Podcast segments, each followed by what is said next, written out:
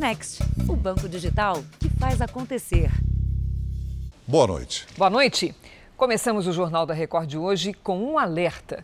Durante o período da pandemia, o consumo de pornografia infantil cresceu 70%. E para tentar inibir esse crime, uma operação policial prendeu hoje 30 suspeitos de compartilhar esse tipo de conteúdo. Às seis da manhã, de forma simultânea para evitar o vazamento de informações, as equipes começaram a entrar nas casas dos suspeitos. Mais de 400 policiais participaram da operação. Mandados de prisão e de busca e apreensão foram cumpridos em 27 municípios de São Paulo, dois no Rio de Janeiro e outros dois em Minas Gerais. Durante 40 dias, os policiais de São Paulo rastrearam e identificaram pela internet 91 suspeitos da rede de pedofilia. Segundo as investigações, eles usavam programas avançados de computador para armazenar, consumir e distribuir materiais de abuso sexual infantil e pornografia. Você tem que olhar algumas coisas que são assim abjetas, que é, é inominável e, e, e é indesculpável, não tem o que falar. Além de prender os suspeitos, os agentes focaram em encontrar as principais ferramentas usadas nesse tipo de crime: os computadores. As pessoas presas, nós conseguimos os rastrear porque nós verificamos o momento quando eles estavam baixando esse tipo de conteúdo. Muitas das casas que foram é, submetidas à busca e apreensão na manhã de hoje, os computadores estavam ligados no momento da busca. Os computadores estavam baixando esse tipo de conteúdo. Segundo o Ministério Público, foi identificado um aumento de 70% no consumo de pedofilia cibernética durante a pandemia.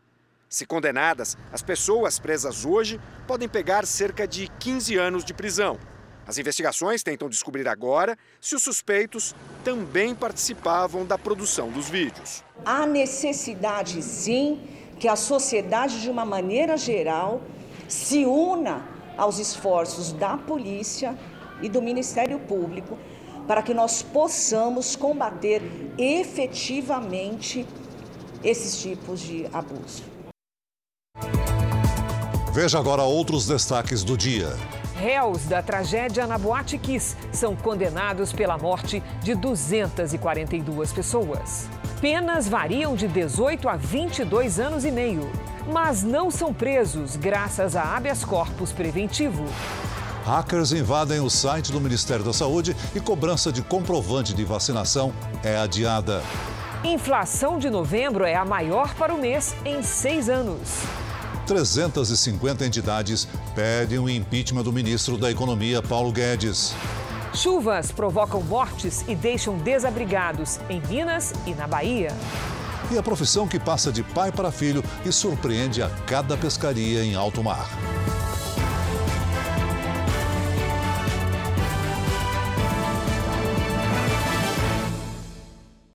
Oferecimento Bradesco. Descubra suas emissões de carbono pelo app.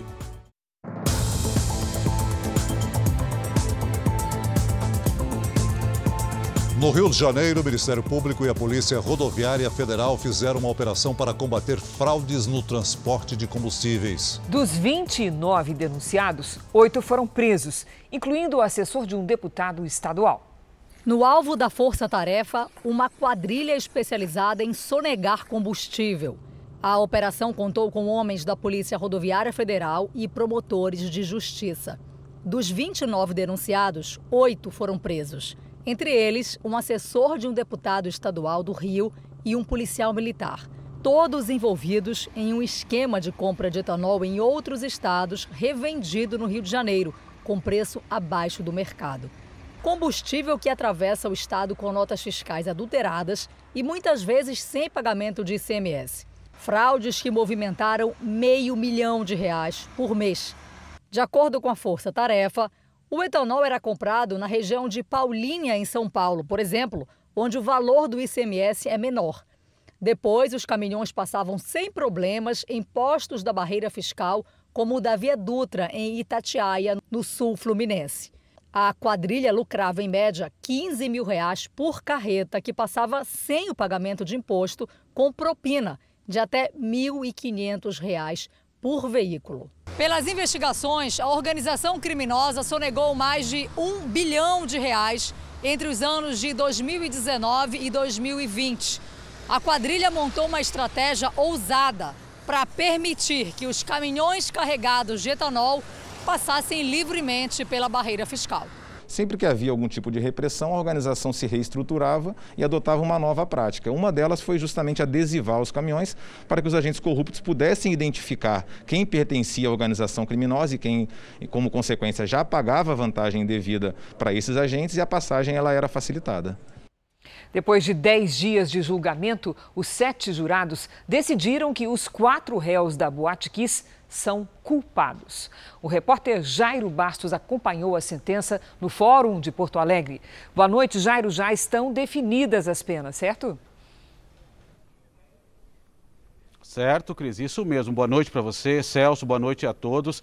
A sentença foi anunciada no início da noite, depois de 24 minutos de leitura feita pelo juiz Orlando Facini Neto que conduziu o julgamento. O dono da Boate Kiss, Elisandro Spor, foi condenado a 22 anos e 6 meses de prisão. E Mauro Hoffman, o sócio investidor da Kiss, a 19 anos e 6 meses. Os integrantes da banda Gurizada Fandangueira, que se apresentava na noite do incêndio, Marcelo de Jesus dos Santos e Luciano Bonilha Leão, foram condenados a 18 anos de prisão todos em regime fechado. Mas, após a leitura da sentença, um habeas corpus apresentado pelo advogado de defesa de Elisandro Spor e extensivo a todos os demais réus, garantiu que eles não saíssem presos aqui do tribunal. Eles vão aguardar em liberdade o julgamento do recurso. Cris, Celso. Obrigada, Jairo. Foram anos à espera pelo julgamento dos réus da Boate Kiss. Familiares e amigos que não puderam ir a Porto Alegre acompanhar o júri de perto assistiram todos juntos por um telão montado no centro de Santa Maria.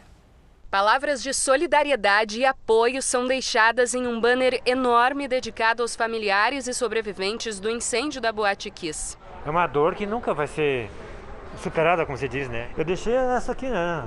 Um, um, amor a todos, um amor tipo assim, um amor incondicional, né? Depois de quase nove anos, os moradores de Santa Maria acompanharam minuto a minuto de todos os depoimentos do júri. E aqui na tenda da vigília, onde o julgamento foi transmitido ao vivo, o resultado do júri foi recebido com muita emoção e até mesmo um certo alívio pela resposta da justiça. Infelizmente, eu perdi meu filho, era um parceiro, um companheiro. Eu vivo sozinha, sou solteira, mas dói demais. Este pai perdeu o filho no incêndio. A filha, que também estava junto naquela noite, sobreviveu e foi uma das testemunhas do julgamento. Para ele, o júri nunca deveria ter saído da cidade. Gostaria de estar mais perto dos pais lá, de poder abraçar alguns, porque eu sei que nesse momento é importante e cada um tem o seu jeito de de sofrer, de cuidar. A gente está muito bem abraçado, né? A tragédia da Kiss, é, a justiça foi feita, de uma forma ou de outra. Agradeço a Deus, porque a justiça está sendo feita e foi feita por todos aqueles que sofreram. Ainda nessa edição, você vai ver o passo a passo do último dia do julgamento que levou à condenação dos quatro réus. O Ministério da Saúde adiou a cobrança do passaporte da vacina para quem chega ao país de avião. A medida passaria a valer neste sábado, mas o site do Ministério foi alvo de um ataque hacker.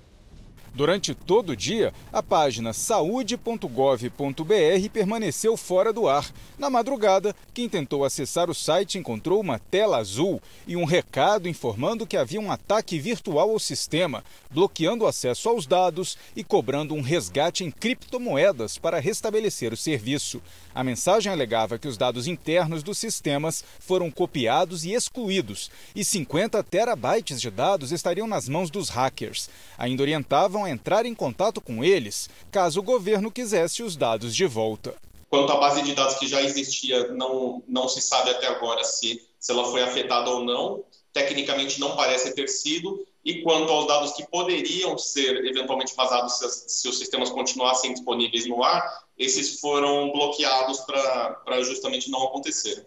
O aplicativo Conect SUS permaneceu em funcionamento, mas sem mostrar as vacinas tomadas e o certificado de vacinação contra a Covid-19. Por causa do ataque ao sistema, o Ministério da Saúde decidiu adiar por mais uma semana a exigência da apresentação do certificado de vacina para os viajantes que chegam ao Brasil pelos aeroportos.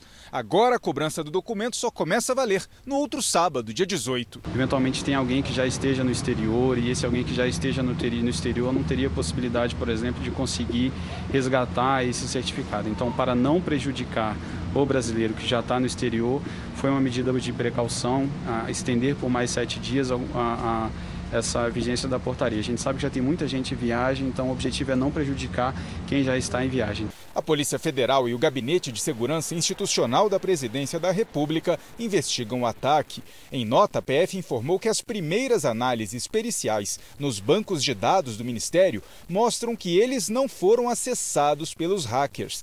Cumprindo a agenda fora de Brasília, o ministro da Saúde, Marcelo Queiroga, afirmou que o ataque não representa prejuízo para o esquema de vacinação contra a Covid-19. Isso é uma atitude criminosa né, de um hacker que invade é, a estrutura de informática do Ministério da Saúde, causando prejuízos para o Ministério da Saúde e para a sociedade brasileira de uma maneira geral. Isso é uma coisa que é feita até fora do nosso país, né? Como nós sabemos, os dados eles estão em segurança e eles serão disponibilizados e não trarão nenhum prejuízo ao enfrentamento da pandemia da Covid-19. É possível ter acesso às informações do Ministério da Saúde pelo endereço www.gov.br/saúde.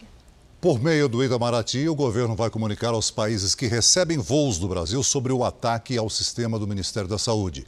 Explicar que, por isso, pode haver problema na apresentação do comprovante digital de vacinação. E solicitar que seja aceita a carteira de vacinação de papel dos viajantes. Já o governo de São Paulo entrou com pedido no Supremo Tribunal Federal para que o passaporte vacinal seja exigido dos estrangeiros que desembarcam no Brasil. Duas semanas após a Organização Mundial de Saúde anunciar a descoberta da variante Omicron, os casos na África do Sul dispararam.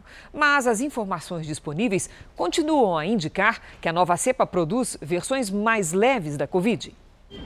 O país sul-africano registrou uma alta de 255% nas infecções por Covid-19.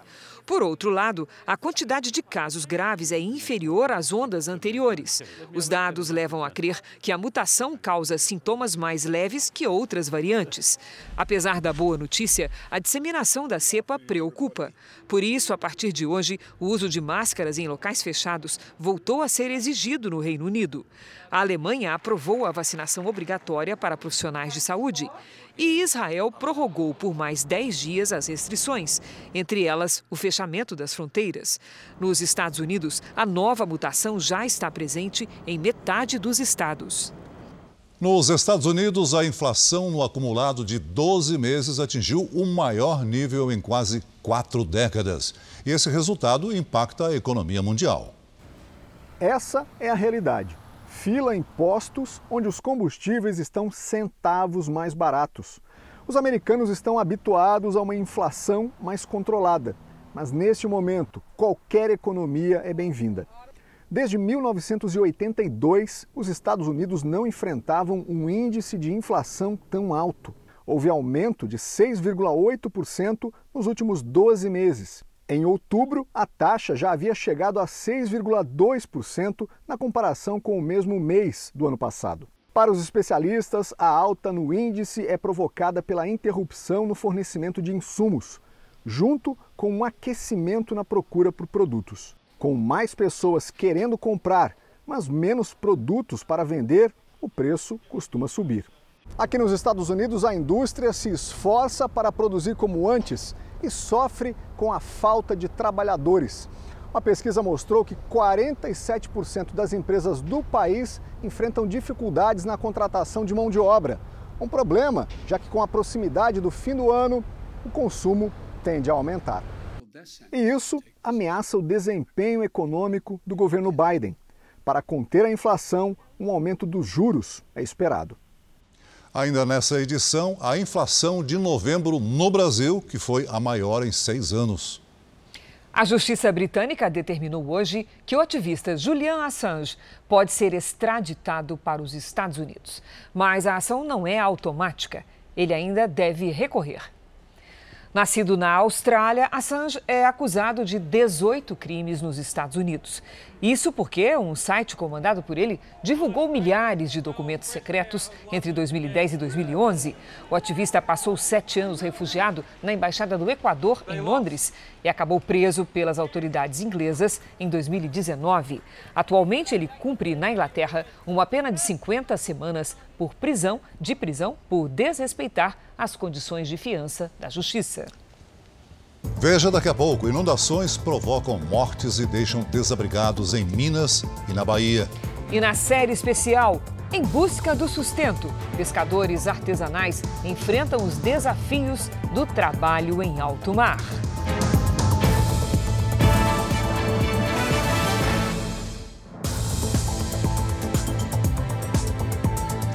O presidente Bolsonaro participou hoje da cúpula da democracia promovida pelo presidente americano Joe Biden. Em um vídeo gravado para o evento, Bolsonaro defendeu o direito de todos se expressarem e serem ouvidos.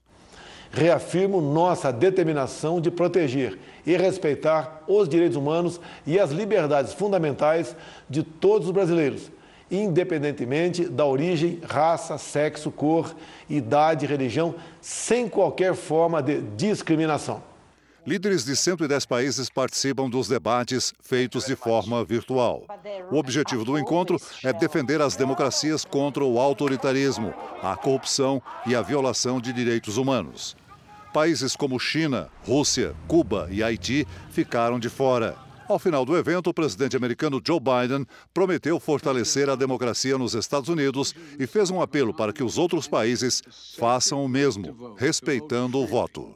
The right to have your vote counted is the threshold liberty for democracy.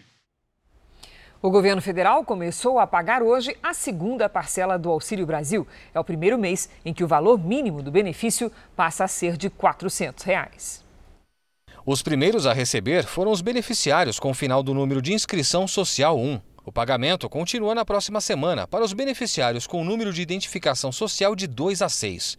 Entre os dias 20 e 23 de dezembro, recebem as pessoas com finais 7, 8, 9 e 0. O pagamento mínimo de 400 reais por família este mês foi garantido por uma medida provisória editada no começo da semana. Segundo o Ministério da Cidadania, do total de 14 milhões e meio de famílias atendidas em novembro pelo novo programa social, 13 milhões receberam menos de 400 reais e terão um complemento até alcançar esse valor. Vamos agora com a opinião do Augusto Nunes. Boa noite, Augusto. Boa noite, Cris. Boa noite, Celso. Boa noite a você que nos acompanha. Uma comissão parlamentar de inquérito do Congresso deve ser instaurada quando um terço dos deputados federais ou dos senadores requer a investigação de determinado assunto. Baseado no tamanho das bancadas, o presidente da casa estabelece o número de integrantes que cada partido pode indicar. As legendas mais numerosas sempre ficam com os cargos de presidente e relator são os mais importantes. Durante o prazo fixado para os trabalhos, a CPI assume poderes próprios de autoridades judiciais. Convoca e interroga depoentes, ouve testemunhas, investiga suspeitos, solicita e apura informações. Pode até quebrar sigilos bancário, telefônico e fiscal. Uma CPI se encerra com a leitura do parecer do relator e todo o material reunido durante as apurações é encaminhado a quem tem o direito de aplicar punições. Foi assim que terminou, por exemplo, a CPI da Covid. Aprovado o relatório do senador Renan Calheiros, os integrantes da CPI não têm mais nada a fazer. É hora de voltar ao trabalho normal. Enfim, um alívio para quem quer se livrar das ligações de telemarketing. A partir do ano que vem, as empresas vão ter de usar um número exclusivo que deixa claro a quem receber o telefonema que se trata desse tipo de ligação. De Brasília, o repórter Alessandro Saturno tem os detalhes. Boa noite, Saturno. Olá, Celso. Boa noite para você, para a Cris e a todos que nos assistem.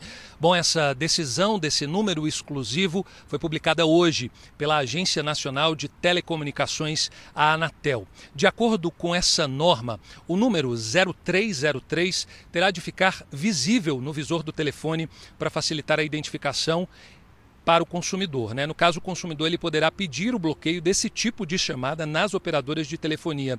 Segundo a Anatel, as novas regras elas foram aprovadas após uma consulta pública. É, o prazo para a implementação dessa nova regra é de 90 dias para as operadoras de serviço móvel e 180 dias para as prestadoras de serviço fixo. Celso Cris. Obrigado, Alessandro. Veja a seguir: réus da Boate Kiss são condenados, mas não são presos graças a habeas corpus preventivo. E na série especial, relatos emocionantes dos pescadores e histórias que eles garantem são verdadeiras.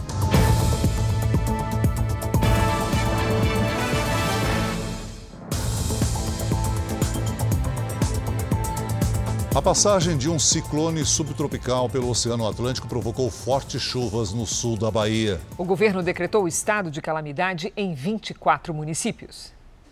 Ilhéus não recebia um volume de chuva tão grande desde 2008. Foram 203 milímetros de água no intervalo de 16 horas. Pelo menos 16 casas desabaram na cidade. Uma pessoa chegou a ficar soterrada, mas foi resgatada e encaminhada ao hospital regional. Ela quebrou um braço e uma perna. Diversas rodovias foram interditadas na região.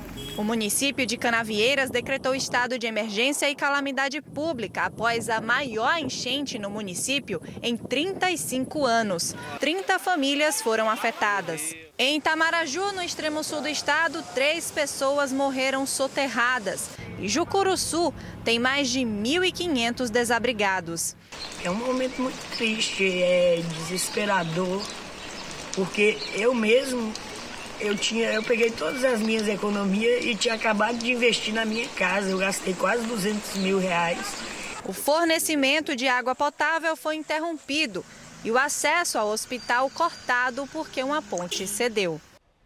O ciclone subtropical também causou tempestades em Minas Gerais. 31 cidades se encontram em estado de emergência. A região mais afetada, no Vale do Jequitinhonha, vai receber ajuda humanitária. A região que se acostumou a lutar contra a seca está há dias debaixo d'água. A chuva deu uma trégua e os rios que transbordaram começam a voltar ao normal. Mas ainda há muita destruição nas cidades dos vales do Mucuri e do Jequitinhonha.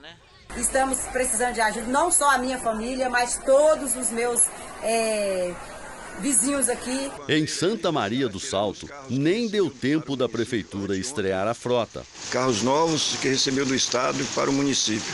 Em Machacalis, grávidas e pacientes ilhados são levados de helicóptero para o hospital. Em Palmópolis, a enxurrada arrastou carros e derrubou casas.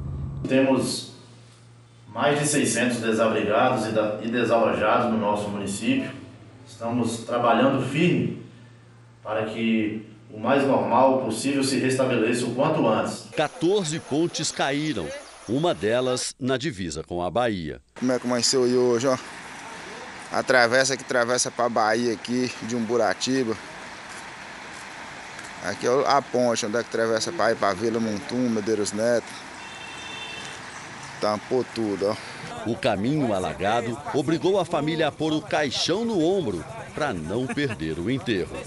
Até para ajudar vai ser difícil. Segundo o Corpo de Bombeiros, o acesso a muitas cidades só é possível de helicóptero ou caminhonete. Ainda não há informação de quantos imóveis e quilômetros de estradas terão que ser reconstruídos para que a vida volte ao normal na região mais pobre de Minas Gerais é uma situação de melhora em relação ao tempo e estamos já partindo para ações de assistência. Então, nós estamos então já chegando nas comunidades que estão isoladas, já fazemos o mapeamento de situação de assistência em relação à água, colchão, é, esse trabalho. Ainda hoje no Jornal da Record, as informações da previsão do tempo. A inflação de novembro é a maior para o mês desde 2015. No ano, a alta dos preços para o consumidor chega a quase 10%. E o maior vilão é o combustível. A cada vez que o carro do Gabriel para no posto, ele sente a carteira mais leve. Eu vou abastecer aqui 100 reais é o quê? Acho que mal dá 20 litros pelo preço que eu vi aqui. O aumento nos combustíveis, mais uma vez, foi o vilão da inflação no Brasil no mês de novembro. Em um ano, o preço da gasolina subiu mais de 50% e o do etanol quase 70%. São tantas mudanças que muitos postos deixam de atualizar a tabela de preços. Na casa da Vanessa, um terço da renda de toda a família é para pagar combustível. Se você precisa do veículo para trabalho, é sua ferramenta de trabalho, você tem que usar. A inflação de novembro fechou em 0,95%. É o maior índice para o mês desde 2015.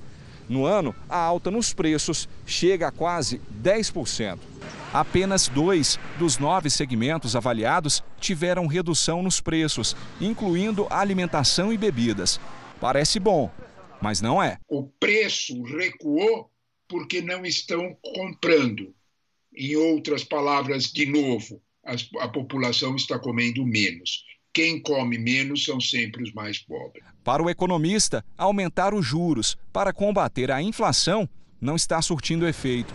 Após sete aumentos consecutivos, a taxa Selic chegou a 9,25%. Ele considera alta para um país que vem de dois trimestres seguidos com retração da economia. O juro alto com inflação gera uma das doenças da economia mais perigosa, que é estagflação, com a economia parada e os preços subindo. Os parlamentares acreditam que a lei da desoneração na folha de pagamento dos setores que mais empregam no país será sancionada pelo presidente Bolsonaro na semana que vem. O prazo para a sanção ou veto é de 15 dias úteis, mas como o presidente já sinalizou ser favorável ao texto aprovado ontem, o Congresso espera uma antecipação para que as empresas possam se planejar. Esse é um dos destaques do portal R7. Para ler essa e outras notícias, Acesse r7.com. O ex-coordenador da Lava Jato no Paraná, Deltan Dallagnol, se filiou hoje ao Podemos. Dallagnol deixou o Ministério Público Federal em novembro para iniciar carreira política. Na cerimônia de filiação, o ex-procurador não informou qual cargo pretende disputar em 2022. A expectativa é que ele seja candidato a deputado federal. Na Austrália, um incêndio florestal atingiu uma região turística e obrigou dezenas de pessoas a deixarem as próprias casas. O fogo foi na cidade de Margaret River, frequentado por surfistas. As chamas já consumiram uma área equivalente a 6 mil campos de futebol. Várias estradas foram fechadas. A densa coluna de fumaça pôde ser vista a quilômetros de distância. A causa do incêndio ainda é investigada. Na Itália, um padre que desviou dinheiro da igreja para gastar em festas e no consumo de drogas foi condenado. Francesco Spagnese, de 40 anos, conhecido como padre traficante, havia sido preso em setembro e aguardava a sentença. Ele foi condenado a três anos e oito meses de prisão e vai cumprir pena no serviço social, com permanência em comunidade terapêutica para tratar uma dependência química. O padre admitiu o envolvimento com o tráfico de drogas e confirmou o uso de recursos das contas da paróquia da Anunciação de Castelina, perto da cidade de Florença, instituição que ele dirigiu até setembro. Alguns jornais dizem que podem ter sido desviados até 300 mil euros, o equivalente a 1 milhão 895 mil reais. Francesco Spagnese chegou a ser investigado por tentativa de lesões graves, mas a acusação não foi para frente na justiça. Isso porque ele teria se relacionado sexualmente com dezenas de homens sem proteção, sem informar que era portador do vírus HIV. O padre confirmou que sabia ser soro positivo, mas diz ter se protegido durante as relações e informado aos parceiros. Pelo menos 15 depoimentos afirmam o contrário. 350 entidades entraram com um pedido de impeachment do ministro Paulo Guedes no Congresso. Guedes está sob pressão pela atuação no Ministério da Economia durante a pandemia e pelas consequências que o trabalho dele teve entre a população mais pobre. Existem no país os brasileiros que se sentem invisíveis. Eles veem a gente, é a mesma coisa que não vê. As pessoas passavam na rua, via a gente como invisível. Pai, mãe e filho estavam morando na rua.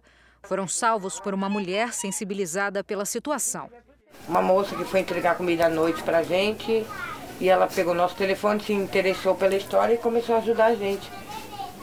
Aí ela já deu entrada no, no, aqui no quarto pra gente em menos de uma semana. Esse tipo de história se tornou mais comum nos últimos anos, num país com desemprego em alta e inflação que não para de crescer. Também é grave a situação de pobreza e a versão extrema dela à miséria em que 12 milhões de brasileiros se encontram. A família que agora vive neste quarto na Grande São Paulo é exemplo de perseverança. Graças a Deus, né, conseguimos sair e estamos aí, lutando. Responsável pela política econômica do país, o ministro Paulo Guedes está pressionado. Nesta semana, ele se tornou alvo de um pedido de impeachment apresentado por um grupo de 350 entidades na Câmara dos Deputados. A alegação é que Paulo Guedes cometeu crime de responsabilidade durante a gestão da pandemia. O grupo afirma que não houve previsão de despesas para o enfrentamento dos efeitos do coronavírus e que o auxílio emergencial foi suspenso no pior momento. Os autores do pedido de impeachment afirmam que Paulo Guedes fomentou a pobreza no país. O ministro esteve hoje em São Paulo para reuniões com empresários e comentou o pedido de impeachment. Desde o início, é, eu tive com a Receita Federal impedindo exportações de produtos médicos hospitalares importantes, com o setor produtivo providenciando a, os, a, os, ventiladores pulmonares. Eu tenho cartas de agradecimento da Pfizer é, por trazer, ajudar a trazer vacina para o Brasil. Eu criei o auxílio emergencial que ajudou 68 milhões de brasileiros. É, então eu acho que é um total despropósito, né? Quer dizer, é, mas é natural, na né? democracia é assim, né? A pessoa te joga uma pedra enquanto você está salvando a vida dele. O ministro Paulo Guedes possui uma empresa nas Ilhas Virgens Britânicas, um paraíso fiscal no Caribe desde 2014. Na época, ele investiu o equivalente em dólares a 23 milhões de reais. O caso fez parte dos Pandora Papers, revelados pelo Consórcio Internacional de Jornalistas Investigativos. Desde que Guedes assumiu o ministério em janeiro de 2019, a empresa offshore teve um ganho de mais de 16 milhões de reais. Só com a valorização do dólar até outubro, o ganho é de cerca de 15 mil reais por dia, o que levanta a suspeita de que o ministro foi favorecido pelas políticas econômicas que adotou. Mais recentemente, se soube que a filha dele continuou sócia da empresa Guedes sempre afirmou que não fez nada de legal e, num depoimento na Câmara, justificou que a manutenção da filha na empresa em paraíso fiscal serviria para evitar impostos na transmissão da herança esse eh, ministro ele, ele tem eh, atuado contra a população, contra a Constituição Federal e precisa ser afastado imediatamente. O que, que a gente está vivendo nas comunidades do país, né? Essa situação das crianças com fome, o desespero, né? a miséria, isso é o que a gente está vivendo, né? a fome, a miséria, o desespero. E isso a gente precisa interromper esse ciclo é, dessa política econômica que está é, sendo decisiva para esse quadro. O mesmo grupo hacker que invadiu a página do Ministério da Saúde e tirou do ar a plataforma ConectSUS fez um novo ataque contra o governo. Desta vez ao site da Escola Virtual, que pertence à Escola Nacional de Administração, órgão vinculado ao Ministério da Economia. Seis homens e uma mulher deram o veredito.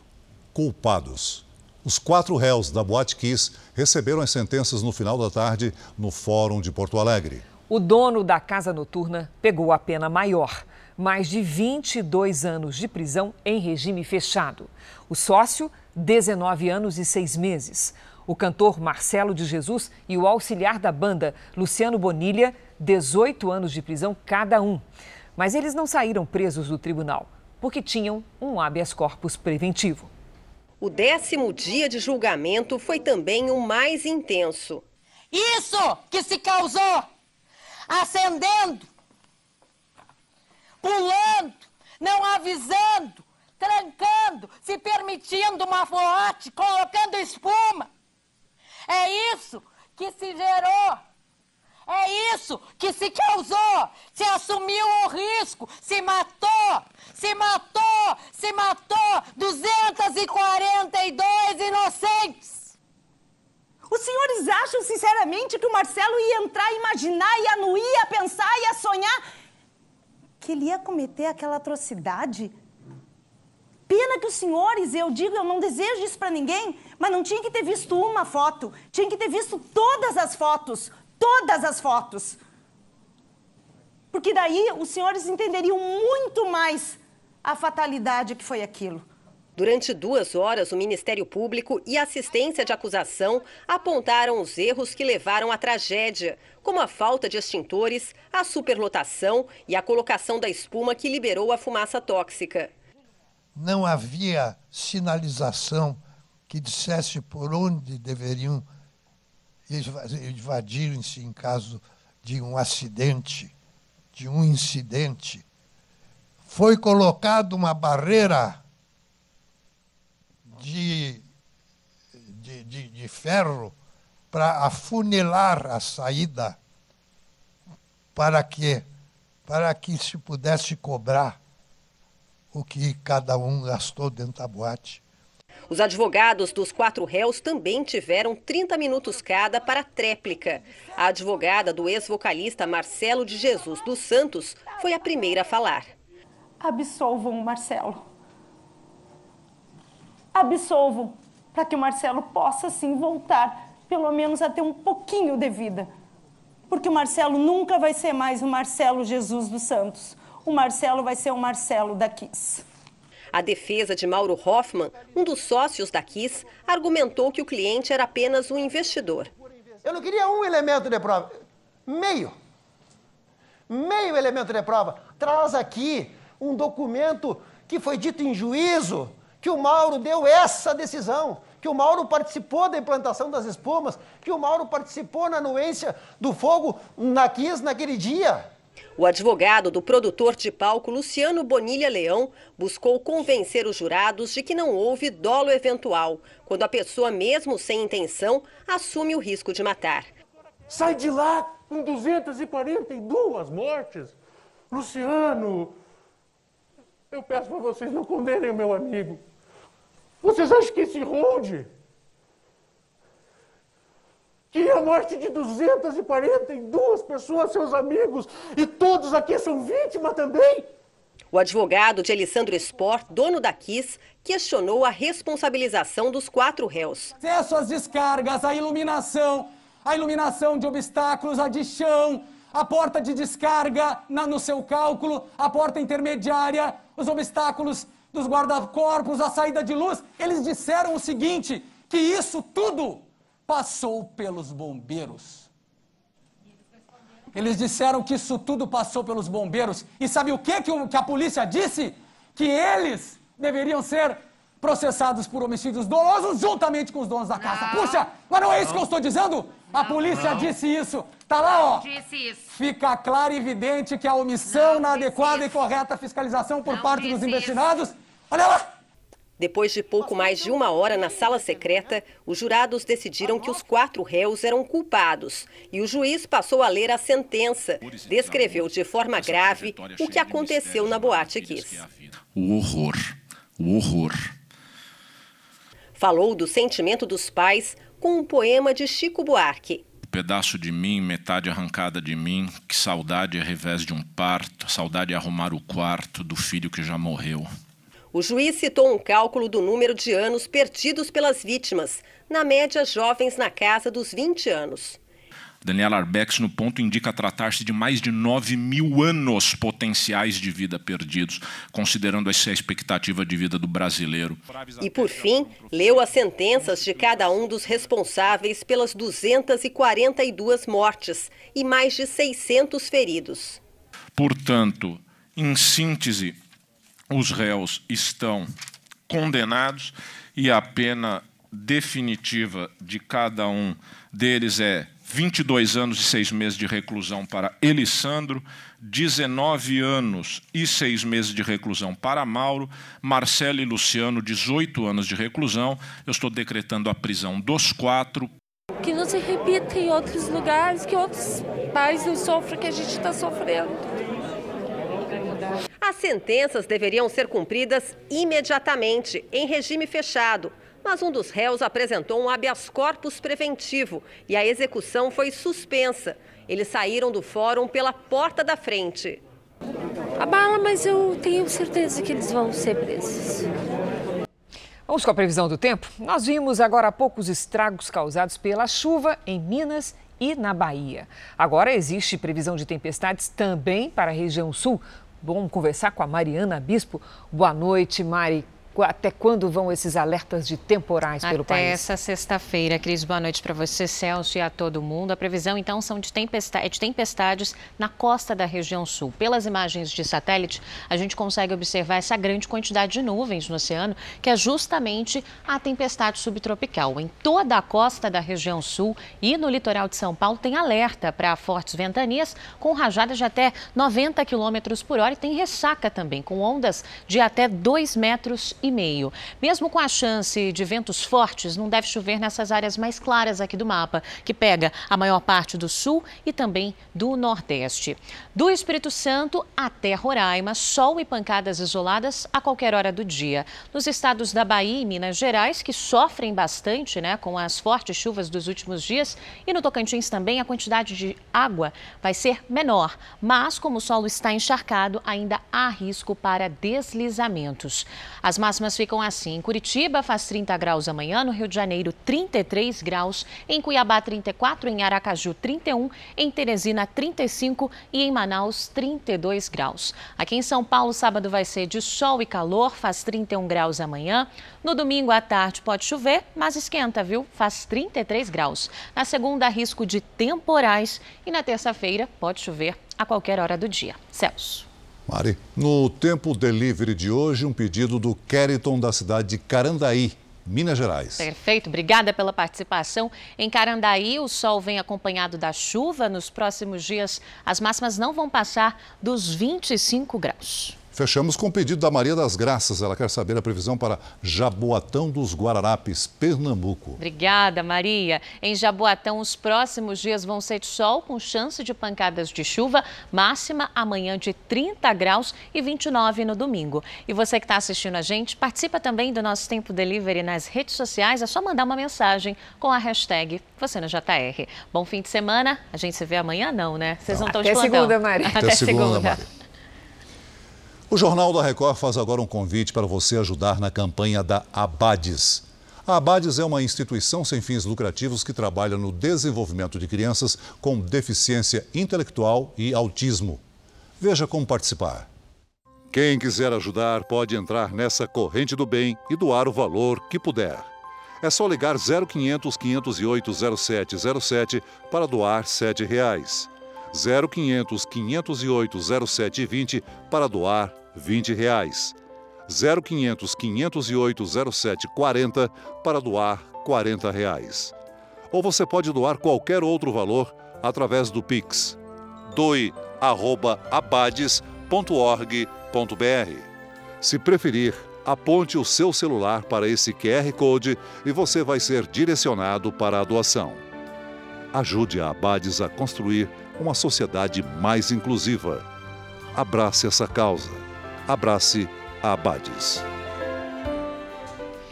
Para os pescadores artesanais, o mar é um desafio, um lugar de onde se tira o sustento, mas que também pode trazer risco de vida.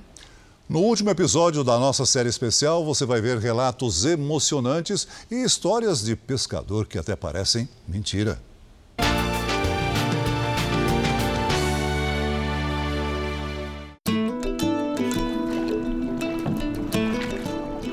Nelson e o filho dele seguem para mais um dia de trabalho.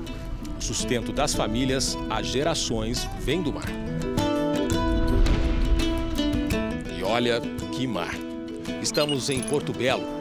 A cidade que nasceu como uma vila de pescadores fica a cerca de uma hora ao norte de Florianópolis. Daqui saiu, em 1817, uma lei para a padronização do tipo de redes que os pescadores de todo o país deveriam usar. E tudo isso por decreto assinado pela monarquia portuguesa. Essa é a 12, só 12. Tem 12,5, tem 13, Hum. aí a 13 é maiorzinha. Será que o mar tá para peixe? Tá, vamos Hã? ver hoje, né? Vamos ver? Vamos ver. Vamos lá. Nelson é pescador desde os 14 anos.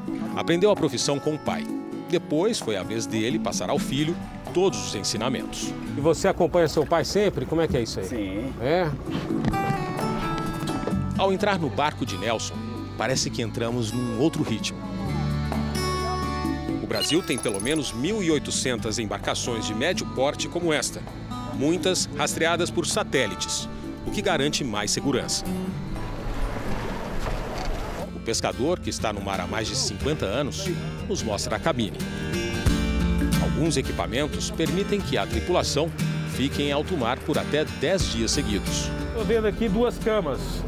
Ah, é. Essas camas são para quê? Pro senhor, o senhor dorme no barco? Sim, sim, aqui lá fica o nosso alojamento aqui. São dois rádios, é isso? Esse aqui é a capitania exige, né? Porque é o, é o VHF. Que equipamento que é esse aqui? Aí a sonda, aqui é o chão, areia. Aqui é, o, aqui é o fundo do mar, é isso? É, ali é o fundo, areia, né? Durante a navegação, ele me passa o timão. E para um marinheiro de primeira viagem, até que me saio bem. Agora tu vai de- devagarzinho. Agora que senhor está navegando o barco? Agora eu vou virando, vou virando. Bem devagarzinho para ele passar aqui. Pelo trajeto, até chegar em águas mais profundas, cruzamos outros pescadores, em embarcações ainda menores que a nossa. De repente, já em mar aberto, Ô Júlio, eu vou dar uma largada aqui. o barco para numa área que eles consideram ideal. Mesmo em alto mar, a tradição é a mesma. É preciso paciência. O tempo ameaça fechar e mostra o quanto estamos indefesos frente à natureza. Lá no mar o filho chora e a mãe não vê. Na cadeia é pior. Eu quero Por tá que, que é barco. sofrido? É, o mar, essas tempestades, ciclone. É, tempo é... Muito tempo ruim, né? Hum. Aí o cara vai, mas não sabe se volta. Como já perdemos muitos amigos nossos, né? No mar. Depois de uma hora, o motor é ligado e a rede, que tem quase um quilômetro, é recolhida.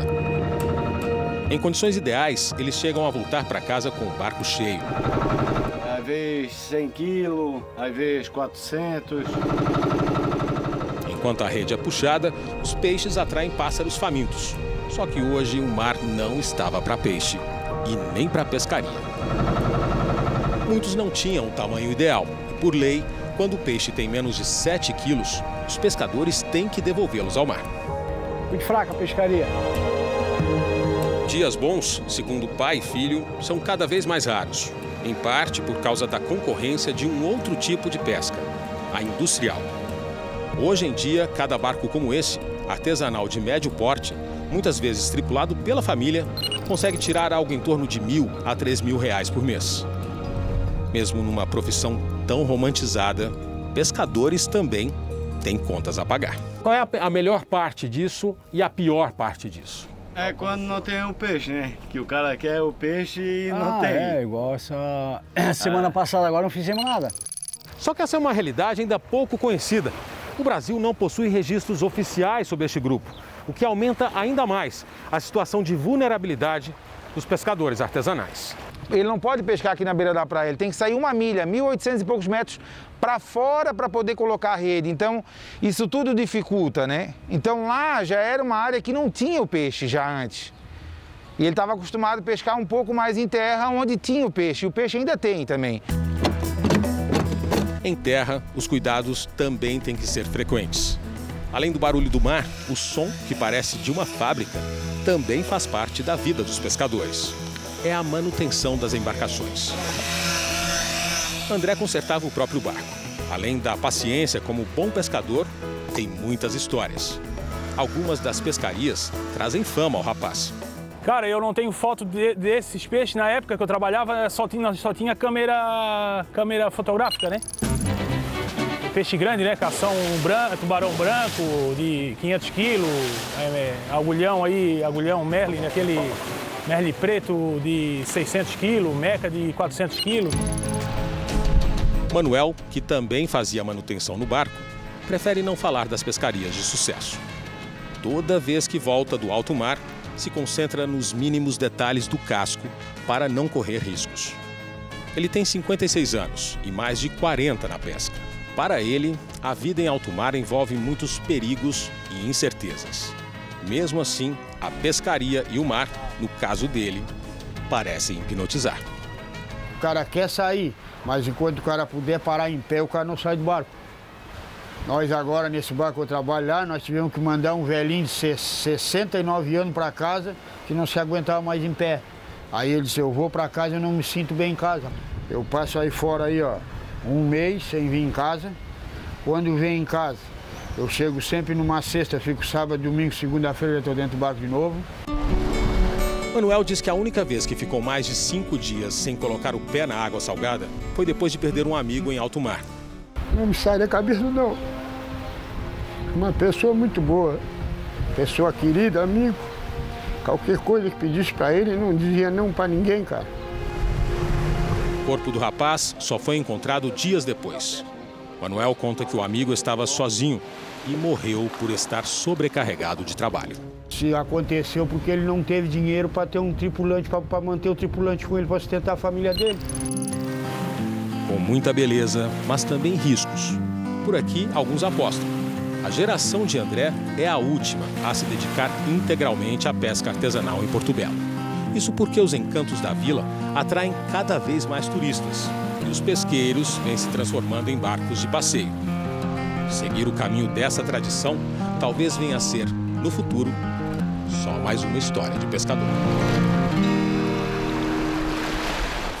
O Jornal da Record termina aqui. A edição de hoje na íntegra e também a nossa versão em podcast estão no Play Plus e em todas as nossas plataformas digitais. E à meia-noite e meia tem mais Jornal da Record. Fique agora com a Bíblia. Episódio de hoje: Aliança com Deus. Boa noite, ótimo final de semana para você. Boa noite.